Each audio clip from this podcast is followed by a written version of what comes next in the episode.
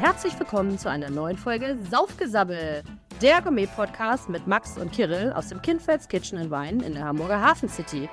Jede Woche teilen die beiden mit euch spannende Trink- und Essgeschichten. Hier gibt es nicht nur was auf die Ohren, sondern auch immer wieder was Neues für den Gaumen. Viel Spaß mit einer neuen Folge Saufgesabbel. Cheers! Moin Moin ihr Landratten, ein neuer Tag, ein neuer Podcast.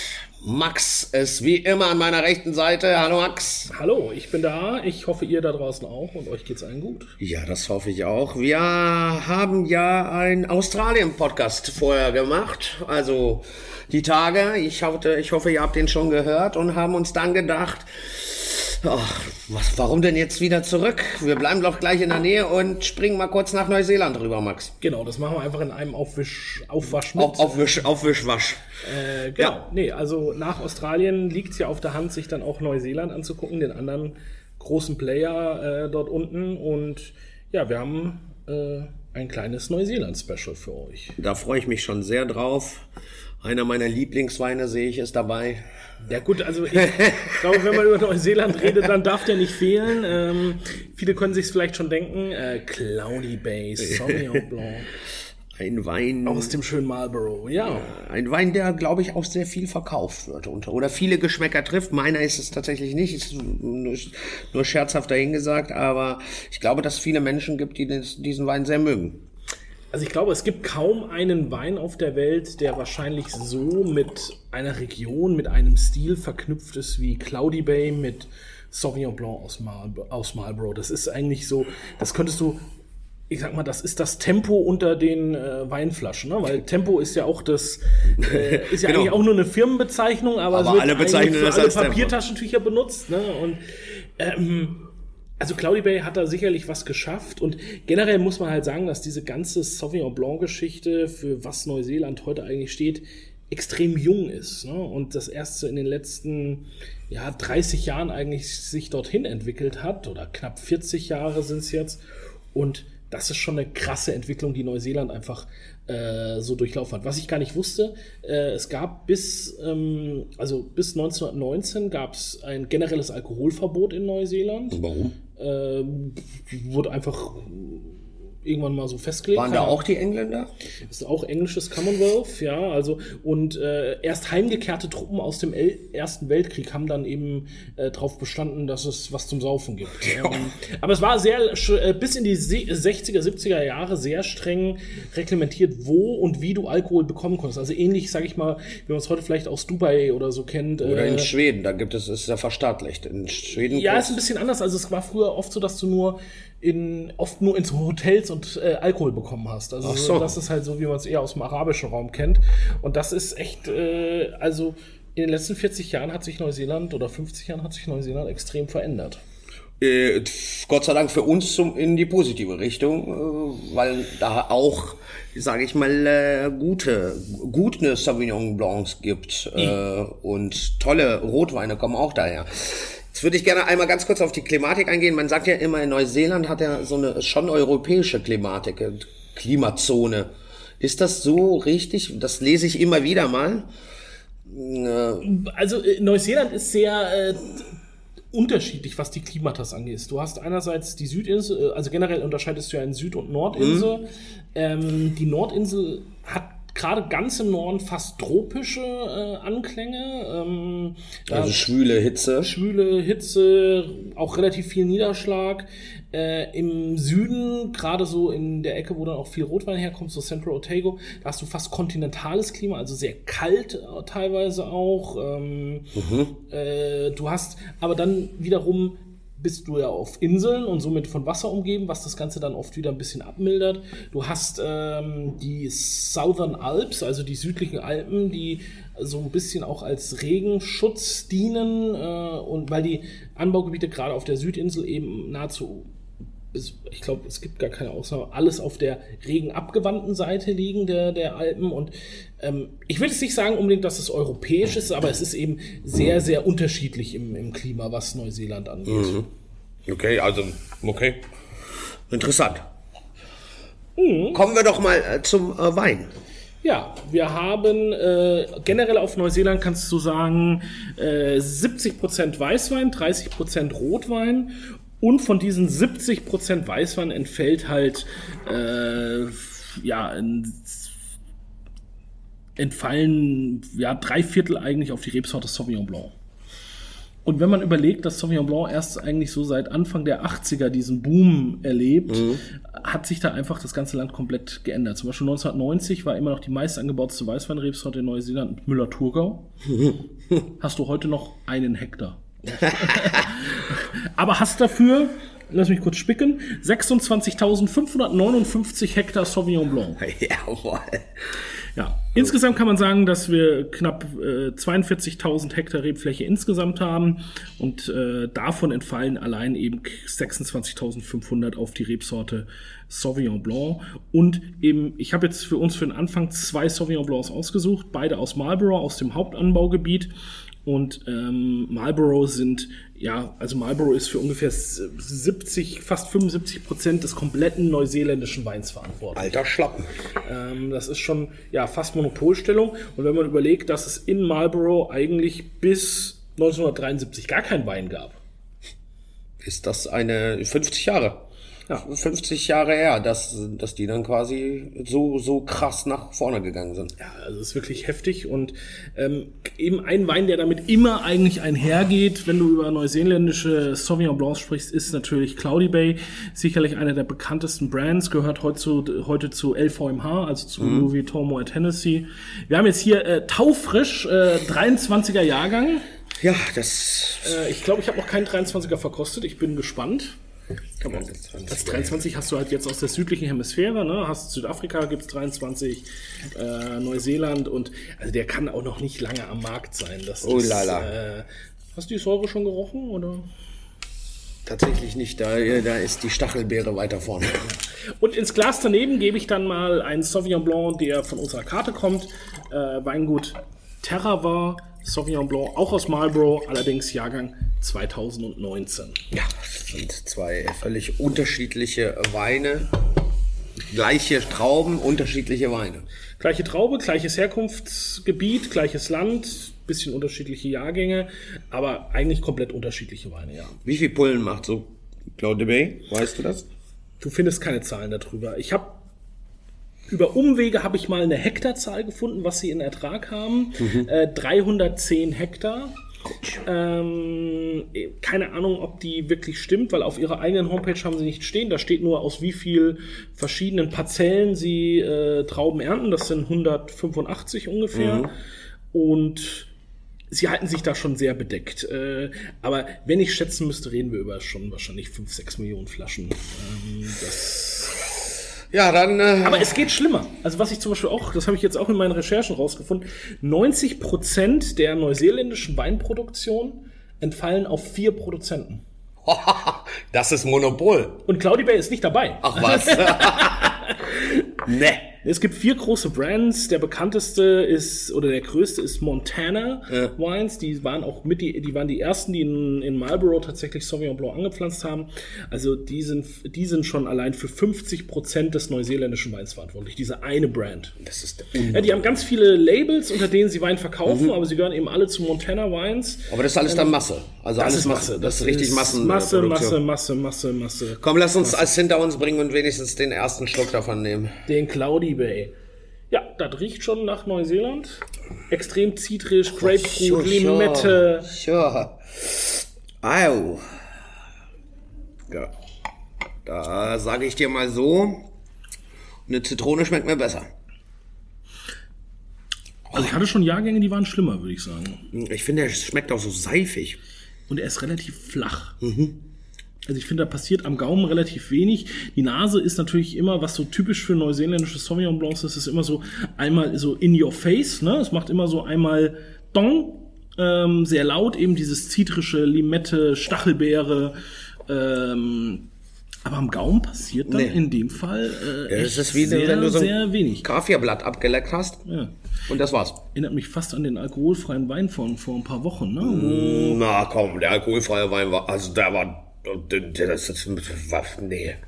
Nee, das ist ganz weit auseinander. Ja, aber ich finde so vom Mundgefühl her, also da ist einfach nix. Da ist, äh, das ist auch wieder so, so äh, ein bisschen Wasser mit Geschmack, so ungefähr. Gott. Das ist mir, das mit, ich kann es nicht trinken. Ich kann es nicht trinken, echt. Ich kann das nicht trinken. Tut mir leid, ich entschuldige die, die es mögen, ich, ich kann es mehr. Wir hatten ja schon mal unsere Sauvignon Blanc Folge. Da haben wir ja auch lang und ausgiebig über Sauvignon Blanc gesprochen und über Cloudy Bay gesprochen. Ich möchte noch mal klarstellen, Cloudy Bay war mal gut. Ja, Ja, das hat hat auch nicht damals- so viel gekostet. Das kommt auch noch dazu. Ne? Mittlerweile bist du bei 30 Euro äh, Ja. für die Pulle. Und da sage ich halt schon, ey, für 30 Euro kannst du in Deutschland große Gewächse kaufen. Ne? Ja, eben. Also das ist, ähm, wenn du das jetzt mal mit einer 30 Euro, also ich, glaube, in vielen Restaurants kostet da mittlerweile so 79, 89 Euro auf den Karten. Nee, Nee. nee. Naja, vor allen Dingen, ich kann mich an die Zeit erinnern, wo äh, der Cloudy Bay irgendwie 17,99 oder 18,99 gekostet hat im, im Supermarkt.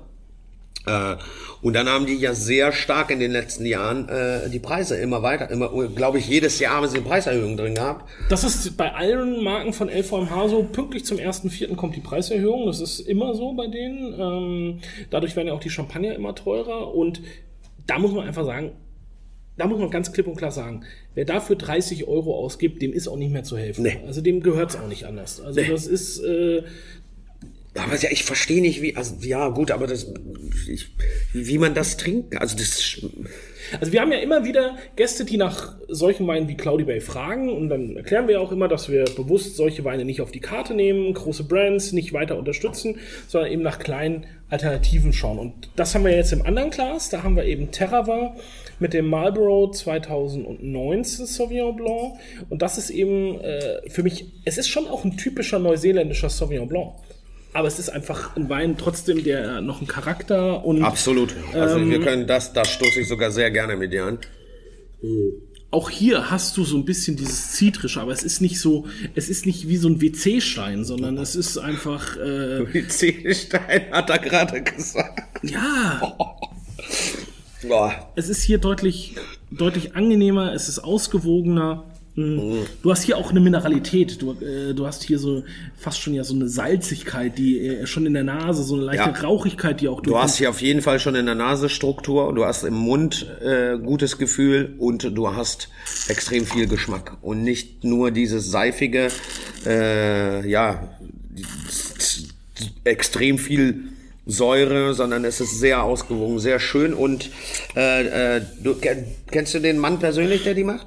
Ich kenne den Mann persönlich. Äh, es gab nämlich mal einen wunderbaren Winzerabend bei euch im Trüffel, davon wollte ich gerade erzählen, genau. Und das hat so, So. der Typ ist so eine Rakete, ehrlich. Gordon Ritchie heißt Ja. der Typ. Äh, da, da durfte ich auch damals dabei sein als Gast. Ähm, das war noch äh, bevor wir zusammen gearbeitet haben. Und das war ein echt cooler Abend. Und auch seine Pinots waren wirklich cool. Und ähm, leider muss man sagen, dass ähm, die Weine sich jetzt verändern. Ähm, das Weingut ist verkauft worden und der neue Eigentümer, ähm, nennen wir es mal so, der mag wohl sehr gerne sowas wie Cloudy Bay. Ah ja. Genau, also ich denke nicht, dass Gordon da noch lange die Weine machen wird, ähm, sondern schade. dass sich das äh, verändern wird. Das ist dann halt so ein bisschen schade, wenn halt Weingüter einfach zu Spekulationsobjekten werden Mhm. und die neuen Eigentümer dann ja einfach Kohle sehen wollen letztendlich, ne? Und einfach äh, Wie so oft dreht sich alles nur ums Geld. ja, die, Weingü die Weine verlieren dann oft ihre Seele, weil die Kellermeister dann halt auch irgendwann gehen, weil sie damit eben nicht mehr einverstanden sind. Ähnlich ist es eben auch bei Cloudy Bay gewesen. Ne? Kevin Judd, der Kellermeister, der das mal groß gemacht hat, war irgendwann mit der Firmenphilosophie nicht mehr einverstanden, hat mittlerweile sein eigenes Weingut, was ich phänomenal finde, was wirklich grandiose Sauvignon Blancs erzeugt. Hatten wir, glaube ich, auch in unserem Sauvignon Blanc Podcast als, als äh, Pendant zum Dependant. äh, zum, zum Cloudy Bay und da hat man, das ist eben auch so eine Entwicklung. Er hat dann gesagt, nee, dann mache ich mein eigenes Ding und kann die Weine einfach, bin mein eigener Chef und kann die Weine so weitermachen und krieg nicht von irgendeinem Firmenfuzzi eine Vorgabe, wie ich meinen Wein zu machen habe. Ja, manchmal klappt's ja nicht immer direkt, dass man dann, ne, wie Restaurant zumachen, sofort ein neues aufmachen, funktioniert leider nicht immer. Und so ist das, glaube ich, auch nur einen neuen Weinberg zu finden und den dann direkt zu übernehmen. Ich bin auch eher mein Freund davon, von solchen markanten, interessanten Personen wie dem Gordon. Das hat richtig gerockt. Er ist einfach auch eine wirklich coole Socke. Das muss man so sagen. Wie er dann auch so erzählt und was, was er sich dabei denkt. Äh, könnte man sagen, so, so wie, wie Spießchen, weißt du, der dann auch in seiner Materie total gerne ist. Ich glaube, alle Winzer sind gerne in ihrer Materie. alle Winzer sind gerne in ihrer Materie, alle Winzer sind auch auf ihre Art hin irgendwie ein bisschen Nerds und äh, also Winzer, die Qualitätswein erzeugen ähm, und da gehört eben dann schon auch eine gewisse, eine gewisse, äh, ja und und das kann man vielleicht auch wieder die Verknüpfung zur Gastronomie hin, herstellen. Du brauchst einfach diese Leidenschaft, um ein geiles Produkt machen zu können. Um das Produkt geil zu machen und um es auch dann zu verkaufen, brauchst du auch eine gewisse Leidenschaft, den Menschen zu verstehen und auch von deiner Materie etwas verstehen, was du da überhaupt verkaufst. Ich habe mich jetzt bei den Weißweinen mal wirklich rein auf Sauvignon Blanc konzentriert, weil es gibt, glaube ich, kein Land, wo das, wo der Rebsortenspiegel so auf eine Rebsorte ausgerichtet Wahnsinn. ist. Ne? Ähm, wie gesagt, von knapp 42.000 Hektar haben wir 26.500 Hektar Sauvignon Blanc. Die zweitwichtigste Weißweinrebsorte wäre dann Chardonnay. Jawohl, ist ja beide. Aber die hat dann nur 3000 Hektar. Also das, das, Reicht ja nur für mich für ein Jahr. es gibt dann auch relativ viel Pinot Gris in, in Neuseeland und dann auch ein bisschen Riesling. Riesling ist die viertwichtigste Weißweinrebsorte. Aber die wird dann wahrscheinlich sehr min minimalistisch gehalten. Auch oft sehr puristisch. Es gibt ein Weingut, was auf Riesling spezialisiert ist, was wirklich extrem schöne Rieslinge macht. Das ist das Weingut Framingham. Ähm, Das kenne ich nicht. ähm, habe ich auch schon ein paar Mal getrunken und das sind auch Rieslinge, die teilweise sehr, sehr gut reifen können. Also da, ich hatte mal bei einer lieben Kollegin hier in Hamburg, die hat mir mal äh, 2007 ins Glas gegossen. Das stand schon echt gut da. Ne? Also bitte auch das jetzt für euch da draußen. Neu- Neuseeland hat natürlich mehr als Sauvignon Blanc zu bieten. Wir haben nur heute mal den Fokus auf nur zwei Rebsorten gelegt, auf die zwei wichtigsten Rebsorten, weil auch beim Rotwein gleich habe ich mich auf die wichtigste Rebsorte konzentriert. Ich tippe mal, das wird äh, Pinot Noir sein. Steht aber auch übrigens hinten auf der Flasche. Du hast geluschert, ne? Ja, ja, ja. Natürlich. Also eigentlich ist es ja oft so, dass so eine Rebsorte wie Cabernet oder so die wichtigste Rotweinrebsorte ist. Ähm, aber da Neuseeland halt doch relativ kühl vom Klima ist, ähm, ist es der Pinot Noir, der die mit Abstand auch die wichtigste Rotweinrebsorte Also ist. schon doch, wenn wir die, die Anfangsfrage war ja die klimatischen Bedingungen, doch schon dann eher so Deutschlandklima. In dem ein Weinanbau. Also ich meine, ne, wir sind ja jetzt auch hier, gerade Norden, sind wir auch immer ein bisschen kühler unterwegs. Ja, drum wächst ja auch so viel Wein. Ja, das ist das andere Problem. Dafür ist zu wenig Sonne. Weil es ja immer nur regnet. Nein, also. Nee, aber Spaß beiseite. Noch eine Frage zu dem Terramar. Ähm, kriegt man den überhaupt irgendwo? Ja, ja. Gibt's bei unseren Freunden aus dem Hause Wein am Limit. Äh, die importieren das Ganze. Ähm, gut, Cloudy Bay kriegt man an jeder Ecke, also wirklich gefühlt von der den- Tanke bis zum Weinladen. Ne? Das, Das ist, ist es, ja. äh, wie gesagt, plus minus 30 Euro. Der Terra war ist einen kleinen Ticken günstiger. Ich glaube, der liegt bei 27, 26 Euro für einen Und schmeckt Endverbraucher. ungefähr 400 Mal besser. Was man sagen muss, ähm, der Terra hat so ganz, also hat einen kleinen Prozentsatz, das variiert immer so zwischen 15 und 20 Prozent, hat er ein bisschen gebrauchtes Holz, äh, was ihn halt, was so ein bisschen die Säure abmildert und ihn dadurch so ein bisschen runder und geschmeidiger. Charmanter macht. Ja. Ja, das finde ich, finde ich sehr lecker. Was würdest du, also über den will ich hier nicht mehr weitersprechen, wenn du nichts dagegen hast. Aber was würden wir denn beim Terrain, was können wir dazu essen?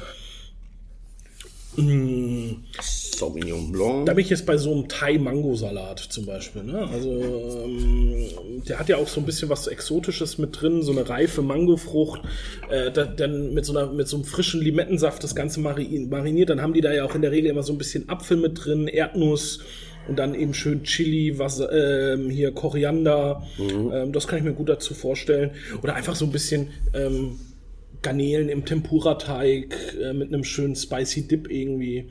Mm, bei sowas bin ich da. Also auf jeden Fall sehr zu empfehlen, dieser Wein. Hat Claudi Bay nicht eine Speisenempfehlung hinten draufstehen? So, so passt zu Geflügelsalat und ähm, nee, hat's nicht. Schade. Ich jetzt lustig. Ja, das fände fänd ich auch lustig hier. Weil, oh, beim Blanchet steht das sonst immer drauf. Und ein Glas Blanchet.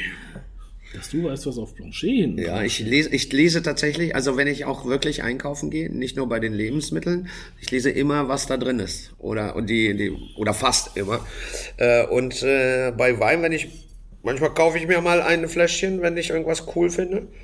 Da gibt's ja in manchen gut sortierten äh, Läden gibt's auch große Gewächse zum, zum Teil. In Also ich habe gedacht, du kaufst dir dann Blanchet. Nein, nein, sowas kaufe ich tatsächlich nicht. Nicht mal zum Kochen, muss ich ehrlich sagen. Und dann guckt man sich ein paar Flaschen immer so durch und liest sich das durch. Also es ist immer wieder spannend, was die da so alles empfehlen. Past nur zu Pasta-Gerichten habe ich mal auf irgendeiner Flasche gelesen. Dann gehe ich so, okay. Das heißt, nur, Auch die Welt der Pastagerichte ist groß, ne? ja, auch die Welt ist eine, ja, ist wirklich groß. Aber es ist immer wieder spannend. Ja, bin ich auch voll bei dir. Mango. Mango ist so an Mango, Chili, so ein bisschen diese Richtung würde ich auch anschlagen. Mir fällt auch auf, wir äh, beide äh, sprechen sehr oft äh, über asiatische Küche. Also das ist relativ häufig. Wir haben entweder so viel Geschmortes oder Asia. Vielleicht sollten wir mal Weine äh, angepasst an irgendwelche Essen mal äh, Folge machen. Finde ich mal ganz spannend, darüber mal zu reden, was man so zu Hause auch machen kann. Ne? Und wir beide wissen, also essen ja gern. Was, tun wir? Nein. Sieht man uns ja nicht an. Nee, eben. Guck mal, zwei Raketen hier. So, auf geht's. Rakete nach vorne. Es gibt noch zwei sehr schöne Pinot Noir, wenn ich das richtig. Ja, Pinot Noir hatten wir ja auch gerade schon gesagt. Die kommen beide erstaunlicherweise aus Neuseeland, steht hier drauf. Trommelwirbel. Also, Es war gut, oder? Ja. Nein, also es sind äh, beides Pinot Noirs. Ähm, Jahrgänge stimmen es auch. gibt so drei klassische Pinot Noir Anbaugebiete in, in äh, oder vier muss man eigentlich sagen in Neuseeland. Eins davon ist auf der Nordinsel. Das ist auch der erste Wein, den wir haben äh, von Weingut Schubert. Wairarapa. Ähm, in Martinborough liegt das Ganze. Dann haben wir in Marlborough gibt es auch einiges an Pinot. Ähm, dann haben wir Central Otago, ganz im Süden. Das sind die südlichsten, auch oft wirklich die, oder wahrscheinlich die südlichsten Weinberge der Welt. Und dann haben wir noch äh, North Canterbury. Und da haben wir den zweiten Rotwein gleich her. Und Schubert, Schubert ist ein deutscher Name. Ist Ja. das auch ein deutsches Weingut? ist ein deutscher deutschen Winzer, der vor ähm, 1998 nach Neuseeland ausgewandert ist, äh, kommt aus Baden, ist ein, spricht auch immer noch äh, mit Dialekt und ist so ein richtiger Badenser Ja, geil. und äh, macht äh, mittlerweile eben Wein im Norden, äh, äh, im Süden der Nordinsel.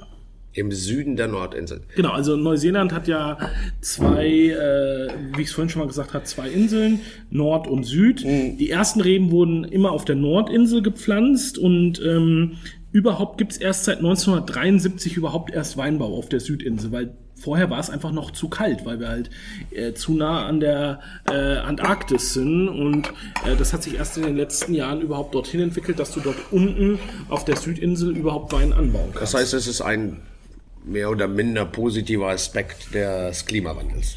Ja, Dafür gibt's mehr Wein, aber ist natürlich scheiße fürs Klima. Das muss man ja auch mal so sagen. Ich habe gerade noch mal in diesen Cloudy Bay reingerochen. Das ist wie so eine Brause. Äh, Das Bonchi-Wasser ist das, aber was sauer ist, nicht mal süß. Ich, ja, können wir hiermit abschließen, äh, sollten wir nicht noch einmal probieren. Du meinst, zweimal reicht. Zweimal reicht wirklich vollkommen aus. Ich, äh, mir, ist, ja, mir ist es immer noch auf der Zunge, trotz des guten Chardonnay, Chardonnay sage ich schon, Sauvignon Blancs hinterher, äh, äh, kann ich immer noch den Geschmack äh, spüren.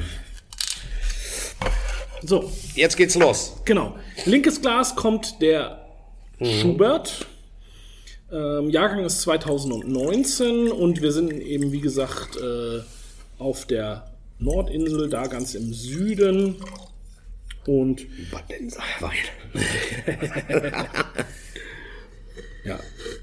Der Wein wird in klassischen äh, französischen äh, Barriques ausgebaut für circa zwölf Monate. Äh, darf dann noch mal ein paar Monate äh, auf der Flasche reifen, bevor er in den Verkauf geht. Das ist ein Wein, den haben wir tatsächlich auch gerade im offenen Ausschank, weil ich es auch eben hier spannend finde, ähnlich wie wir auch mal schon mal Riesling aus Australien im offenen Ausschank hatten, einfach den Leuten zu zeigen, was äh, in der Weinwelt alles so Alles möglich ist. möglich ist und ähm, es ist schon sehr klassisch. Ne? Also wir haben ja gerade gehört, Pinot Noir ist die wichtigste Rotweinrebsorte Neuseelands und dann darf man das auch mal im offenen Ausschank haben, finde ich. Und ins rechte Glas kommt, äh, ich habe mal wieder gedacht, wir machen mal einen Knaller. Wenn, wir schon, wenn ich dich schon mit Cloudy Bay am Anfang foltere, dann können wir wenigstens noch einen ordentlichen Rotwein trinken. Ja. Ähm, es gibt äh, Bell Hill Pinot Noir 2017. Äh, eine von nur 2756 Flaschen, die davon gefüllt Ui. wurden. Ähm, und wir haben die Flasche Nummer 2713. Also 12 Volumenprozent Alkohol. Ähm, das ist zum Beispiel ein krasser Unterschied. Äh, der äh, erste von Schubert, 14,5 Alkohol und der zweite aus North Canterbury, also da sind wir jetzt auf der Südinsel ziemlich 12.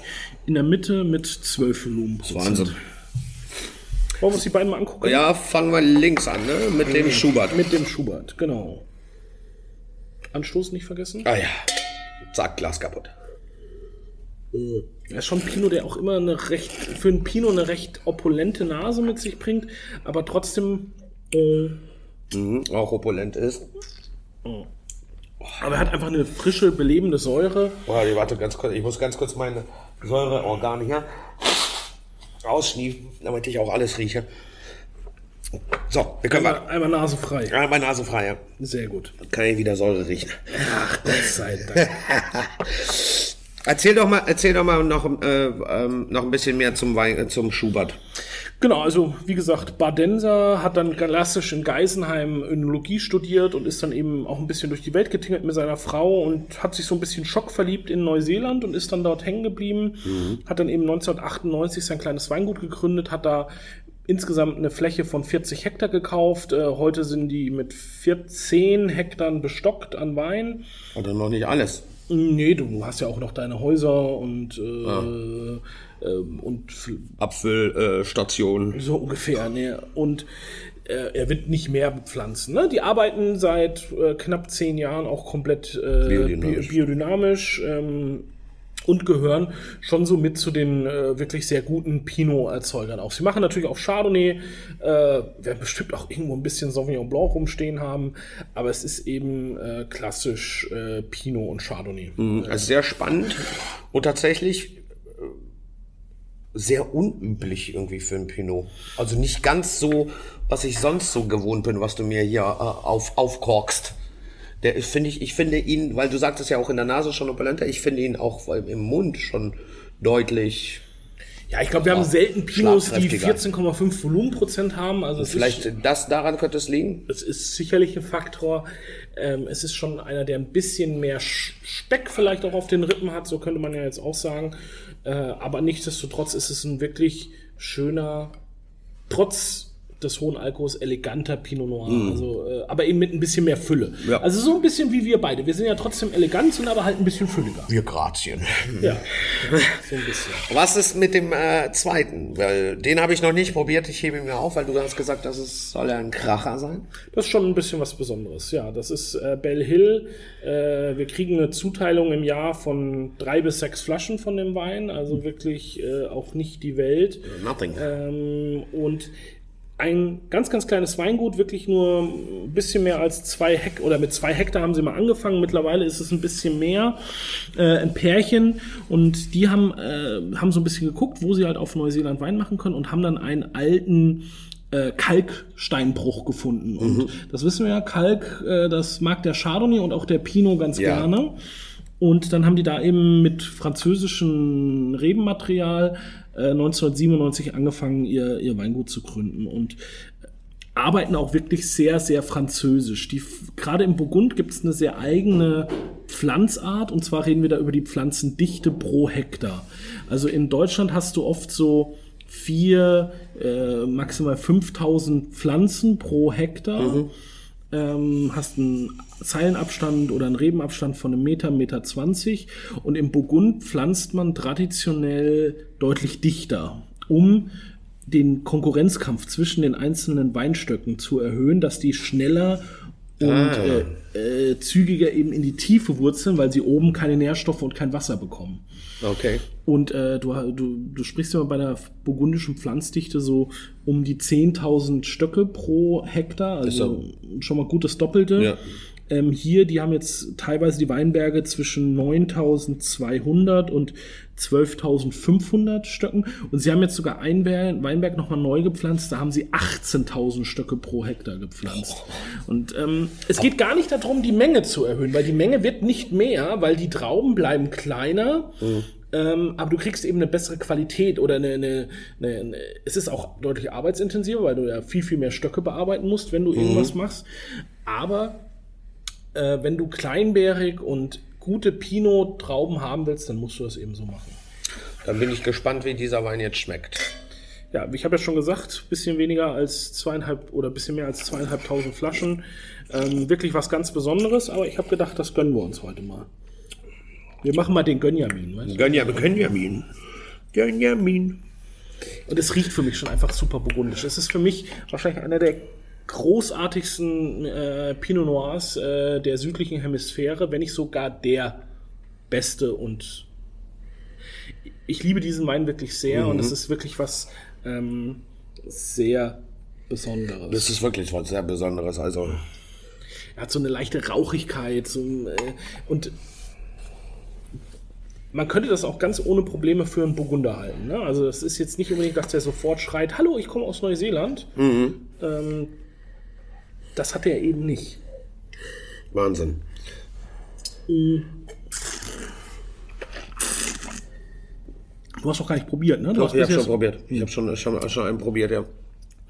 diese Säurestruktur ist halt so geil. Wir reden hier über 2017 als Jahrgang, also jetzt ein Wein auch schon mit äh, knapp sieben Jahren Reife und er hat immer noch so eine Frische und zeigt eigentlich auch von der Aromatik her kaum Reifeerscheinung. Das ist eigentlich immer noch blutjung und ich bin immer noch froh, dass ich damals ein paar Flaschen mehr bekommen habe und wir immer noch davon zehren können. Das ist jetzt natürlich ein Wein, den verkaufst du auch nicht jeden Tag, weil er hat auch seinen Preis, aber wir haben Stammgäste, die oder Gäste, die bestellen das sehr, sehr gezielt, weil man findet es eben auch nicht auf vielen Weinkarten. Und äh, Was kostet denn so ein Fläschchen? also bei uns auf der Karte kostet er 225 Euro und im EK reden wir, also für einen Endverbraucher so plus minus 100 Euro, je nachdem, wo du ihn. Also im, im Internet mittlerweile deutlich teurer. Also ich habe Preise bis teilweise 280, 300 Dollar gefunden, ähm, aber so normaler Einkaufspreis ist oder normaler Endverbraucherpreis in Deutschland ist so um die 100 Euro. Ja. Wahnsinn. Also der ist jeden Cent wert, auf jeden Fall. Die Nase ist granatenstark. Ich habe ja kurz überlegt, ob ich einen Chardonnay mache, aber äh, davon haben wir wirklich nur drei Flaschen und äh, die brauche ich für unsere Tastings im Tastingstudio. Ah, die nicht. Da freue ich mich hier sehr drauf. Genau, im Ende Februar haben wir ja äh, Chardonnay Around the World und da werden wir auch ein Fläschchen Bell Hill dann, um, also ich mir mit den Teilnehmern zu Gemüte führen. Ja, ja, ich muss, ich mache ja alle Probeschlücke, wenn du die Flaschen aufziehst, ob da Kork ist und dann kannst du den Rest haben. Hättest du gerne. Ja, da, oh, das hätte ich auf jeden Fall gern. Mach uns doch mal so eine Quinte-Essenz. Es ist wie so oft, ähm, schaut auch mal um die Ecke. Neuseeland hat eben mehr zu bieten als die großen Brands. So ist das, Leute. Äh, der Markt ist sehr von großen Brands dominiert und die sind halt dann oft auch das, was man so beim Otto Normal Weinhändler oder im Supermarkt bekommt. Das sind eben die großen Namen, das, was man eh dann eben auch an jeder Ecke findet. Geht vielleicht zum Weinhändler eures Vertrauens, ähm, fragt nach äh, großartigen Alternativen. Es gibt, ähm, es gibt so tolle Pinot-Produzenten. Es gibt ähm, gerade so von der Nordinsel, da gibt's äh, in der Nähe von Auckland tolle Chardonnays. Es gibt dort auch tolle Bordeaux-Blends ähm, äh, von, Waiheke Island. Ähm, da, äh, wirklich tolle Bordeaux-Blends. Shiraz gibt's da auch ordentliche. Also Neuseeland hat auch eine große Vielfalt, ähm, die eben weit über Sauvignon Blanc hinausgeht und äh, es lohnt sich doch auch mal wieder die Augen aufzumachen und nach neuen Sachen zu suchen. Ja. Ähm, ich glaube, diese, Man muss sich nur trauen. man muss sich nur trauen. Man muss auch jetzt nicht, also ihr müsst keine Angst haben, man muss nicht per se 200 Euro in die Hand nehmen, um guten neuseeländischen Wein zu trinken. Es gibt wirklich, äh, der, der Schubert zum Beispiel, da haben wir gar nicht drüber gesprochen, kostet 20 Euro die Flasche, ne? also bei, äh, bei, im Internet. Ähm, es gibt wirklich großartige Weine aus Neuseeland, abseits des Mainstreams, die ähm, richtig Laune machen können. Das, äh, da stimme ich dir voll und ganz zu. Es war wie immer sehr spannend. Und wie sagt man in Hamburg? In Hamburg sagt man Tschüss. Tschüss, Leute. Bis nächste Woche. Schön, dass ihr bis zum Ende durchgehalten habt. Es war mal wieder eine ziemlich spannende Folge vom Saufgesabbel. Wenn ihr Bock auf mehr von uns habt, abonniert unseren Podcast, lasst eine Bewertung da oder schaut auf unseren Social Media Kanälen vorbei. Ihr findet uns bei Insta, Facebook und auch bei YouTube oder erlebt uns einfach live und in Farbe bei uns im Kinfelds Kitchen Wein in der Hamburger Hafen City. Tschüss, bis zum nächsten Mal.